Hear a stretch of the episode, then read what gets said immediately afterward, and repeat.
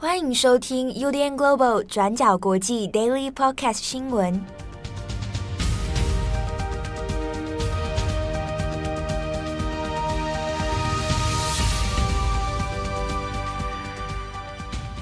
Hello，大家好，欢迎收听 UDN Global 转角国际 Daily Podcast 新闻。我是编辑七号，我是编辑佳琪。今天是二零二一年八月三号，星期二。那首先来更新几则重大国际新闻哦。第一条，我们先来看阿富汗。嗯，来帮大家整理一下近期阿富汗的几个消息。那现在呢，阿富汗的情势其实已经可以说是正在呃越来越恶化的。虽然说这一阵子呢，美国和阿富汗还是有持续针对塔利班占领的区域在进行空袭，但是呢，许多的城市跟省会都还在进行激烈的作战。那目前呢，最严重的战争前线呢是有三个部分。第一个呢是阿富汗的第二大城坎达哈，那第二个呢则是位于阿富汗西部的赫拉特省，那第三个呢，则是阿富汗南部，也是阿富汗最大的省份，叫做赫尔曼德省。那在这个省的省会城市叫拉什卡尔加，这三个呢是目前最严重的战争前线的地区。那首先呢，在上个星期五，就是七月三十号的时候，在赫拉特省里面呢，就有一栋属于联合国的建筑物，就遭到了塔利班的占领。那在交战过程中呢，至少有一名担任警卫的阿富汗警察是被打死的。那到目前为止是没有传出联合国人员受伤的情况。那这次袭袭击呢，也是在塔利班这成员正式推进到赫拉特省市之后没多久就发生的。那他们也在当地跟阿富汗的安全部队发生了激烈的冲突。那根据一些报道说是有用到火箭弹啊，还有枪炮这些重型的武器。那没多久呢，塔利班就顺利的占领当地的这些一些区域。那目前呢，联合国已经是发出声明来表示谴责，并且他们指说这些攻击行动是已经涉及到战争罪的内容了。那另外呢，塔利班他们也占领了从这个赫拉特的机场连接到市内的这个道路。虽然机场本身还是属于政府军的，不过机场对外的联络道路都已经是被塔利班所占领的。双方呢，现在还是处于在激烈的战争当中。那这也是在阿富汗战争二十年到现在，塔利班第一次成功推进到赫拉特区域的。那另外呢，在第二个路线，也就是我们刚刚提到的赫尔曼德省的省会城市拉什卡尔加，它也是现在战况最焦灼的区域之一。在八月二号的时候呢，他们也是受到了塔利班武装成员的猛烈攻击。那之所以拉什卡尔加是虽非常重要的战争重地，第一个原因呢，是因为拉什卡尔加它刚好就坐落在阿富汗往各个方向的战略要道上，那里呢有通往坎达哈还有赫拉特之间的高速公路。那另外呢也有通往南部的重要农业区。第二个原因，则是因为在过去赫尔曼德省，它就有大量的美军和英军驻扎，就是因为它是一个战略要道嘛。那也是西方在协助阿富汗政府在进行军事行动的一个核心腹地。所以呢，如果塔利班真的顺利攻下了拉什卡尔加的话，可以对阿富汗的政府还有民心都造成非常严重的打击。那在八月二号呢，塔利班是宣布他们已经占领了当地的一家电视台，就是赫尔曼德电视台。这个电视台呢，原本是国营的，由总公司阿富汗广播电视台所营运的。那根据 CNN 的报道，塔利班的发言人也已经在给西方媒体的声明中表示说，塔利班现在已经正式接管了电视台。那在昨天呢，阿富汗新闻部也宣布说，目前赫尔曼德省的十一个广播电台和四个电视台都因为塔利班现在的攻击而停止播放节目。那另外呢，根据 CNN 报道，目前已经初步判断说，在拉什卡尔加地区呢，至少有两个警察的行政区域都已经在卡塔利班的控制之下。那也有不少是支持政府军的民众就发起了大规模的罢工行动。不过呢，如果政府军在拉什卡尔加的战线败退的话，这个地方因为目前战况是最为险峻的，这个地方呢就会成为塔利班从二零一六年以来第一个真正拿下的省会。那再来第三个战线呢，则是之前我们在过去二十四小时里面有特别提到的坎达哈，坎达哈也是阿富汗的第二大城。在星期天的时候呢，塔利班就是用火箭来大规模攻击坎达哈的机场。那到现在呢，也还是在持续作战当中的。那目标就是要夺取坎达哈的控制权。这里呢，对于塔利班来说，也是一个非常具有象征意义的重要战略位置。因为呢，在得到坎达哈以后，就可以逐渐控制阿富汗的南部区域。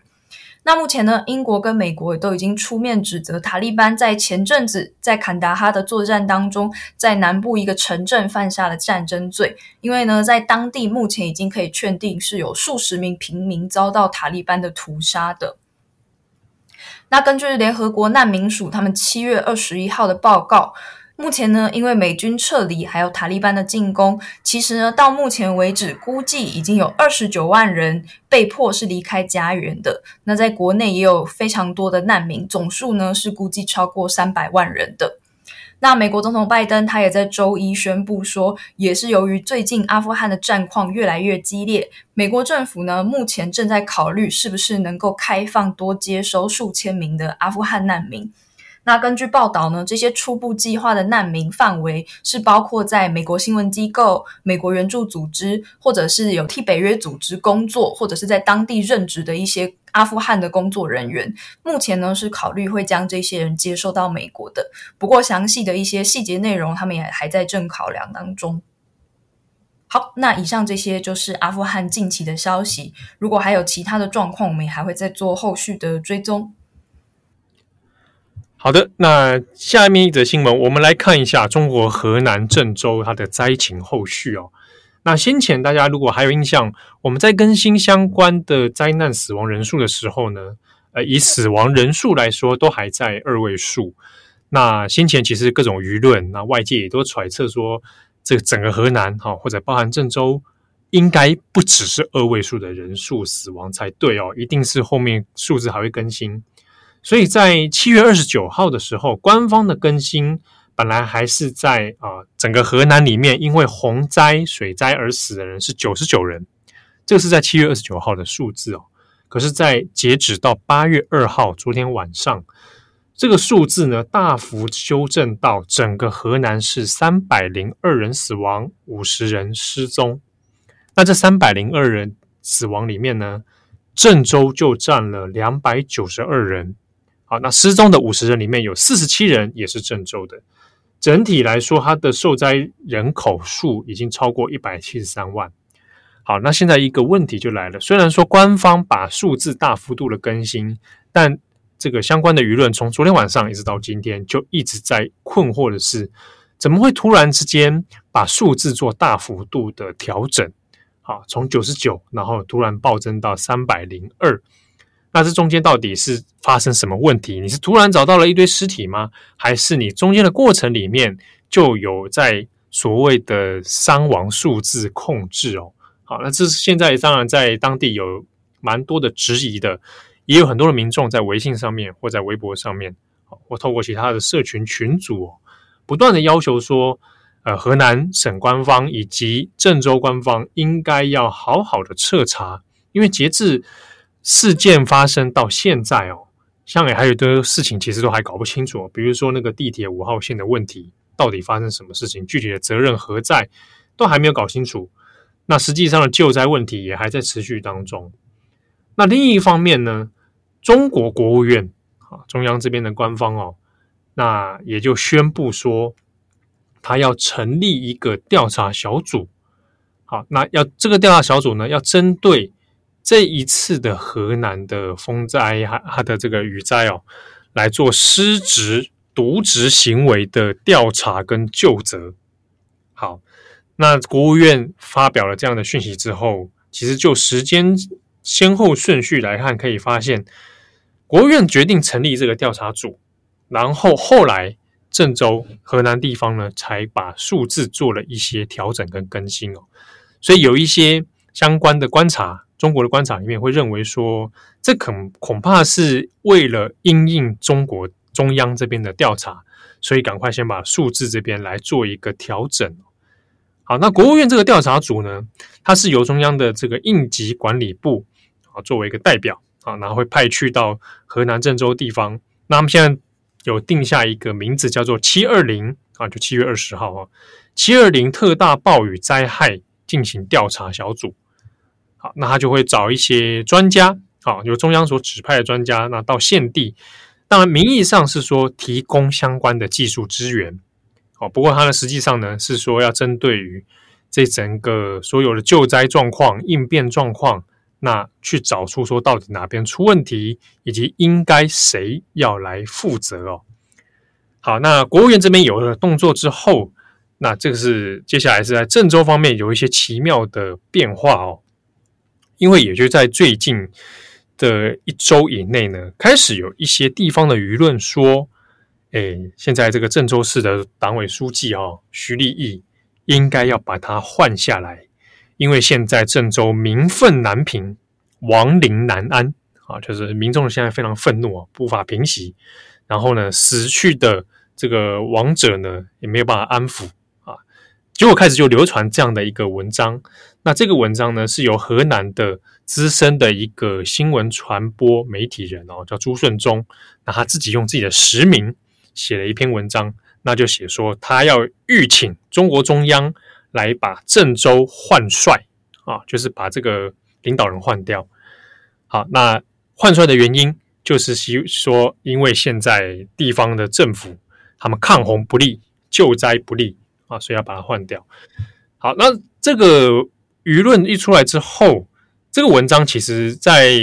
诶刚发出之后没多久，就蛮多地方的人在民众在传哦，那它的点阅数也马上就数十万起跳。不过呢，现在这篇文章已经找不到了啊，它已经被这个下架，为因为违规而下架哦。但是呢，一些外围的观察里面会认为说，那的确现在有一些风向哦，好像不太对劲。那其中一个是针对现在在郑州市的委市委书记这个徐立毅啊，他这个名字呢，立他是站立的立，然后毅力的毅啊。那这边要稍微讲一下徐立毅这个人。徐立毅他本身是浙江人，那曾经担任过杭州市的市长，他现在是中共就是河南省的省委常委以及郑州市的委市委书记哦。好，那可以说是郑州当地的一把手。好，那他另一个身份就是大家这次比较敏感的是呢，他是习近平的亲近亲信人马，啊，被叫做这个就这个专有名词叫做枝江新军。好，枝江呢是浙江的富春江的一个另外一个别称哦。啊，那知是之乎者也的知，江就是长江的江哈。那枝江这个通常都是指浙江这边。那习近平之前也有一本书叫做《之江新语》。啊，那是因为习近平他以前在二零零二年还有二零零七年这段期间，这五年期间，他担任过浙江省的省委书记。好，那他曾经开过一个专栏叫《枝江新语》。好，那所以呃，以习近平来说，他的地缘关系里面，浙江这边是一个很重要的地方。好，而且也是他唯一一个长期自己主政过的省份。那时间是有差不多五年。那这位徐立毅。就是以前啊，我们可以就是说他是习家班的人啊，习家军的人，所以这一次的呃救灾的问题，然后开始矛头指向他，也有一些人在猜测，这个可能跟内部的派系也好，开始在做一些斗争，可能也有一些关联。那中央这边要成立的调查组来意又是什么？好，是否会针对徐立毅来做究责？诶，那这个现在也不好说啊，要看看后续的情况如何。不过有一些中国的相关媒体里面是有说，徐立毅这个人，他过去其实本来就是做水利相关的工作的，所以理论上他对于水灾、对于治水应该是相当熟悉。但没有想到这一次在郑州的雨灾这个事情上面，他的表现是几乎失常到让人匪夷所思。啊，那这个也是舆论中所感到困惑的事情哦。好，那这边是关于郑州的灾情后续，但另一方面，现在郑州其实主要关注的新闻不在于这个雨灾部分，而在于疫情在郑州又突然之间爆发开来哦。那这个主要呢是在于说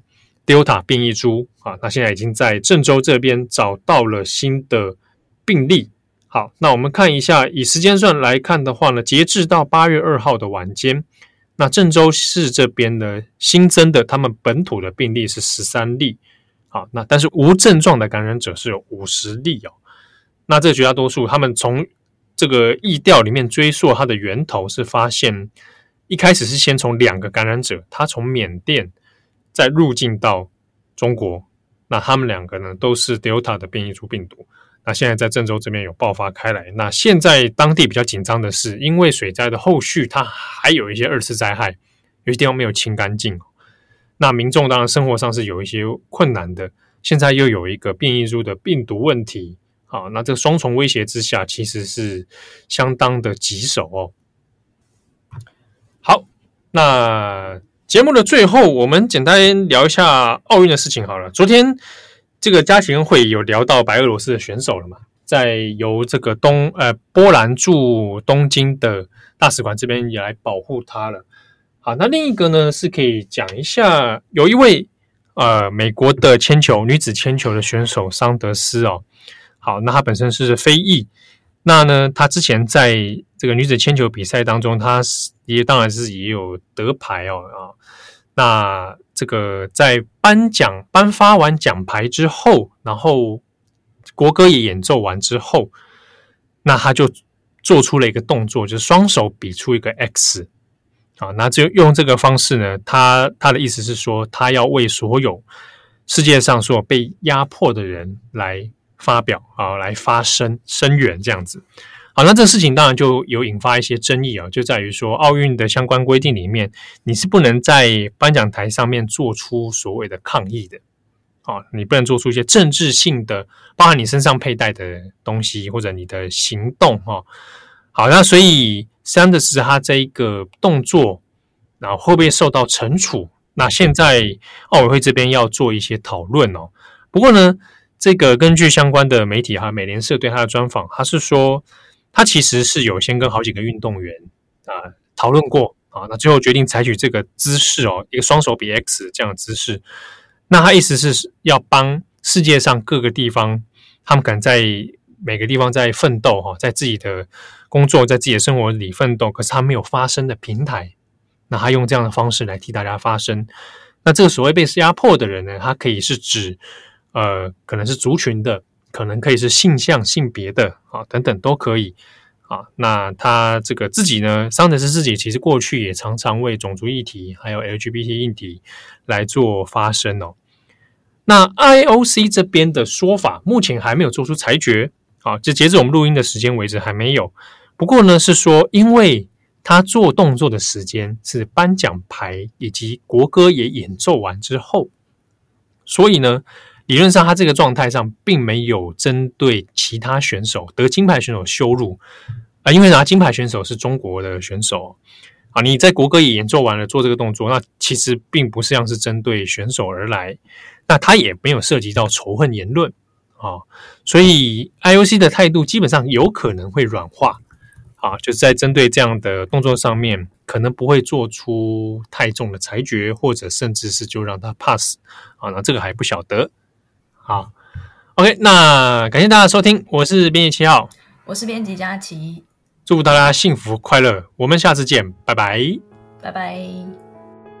感谢你的收听，如果想知道更多资讯，请上网搜寻 UDN Global 转角国际。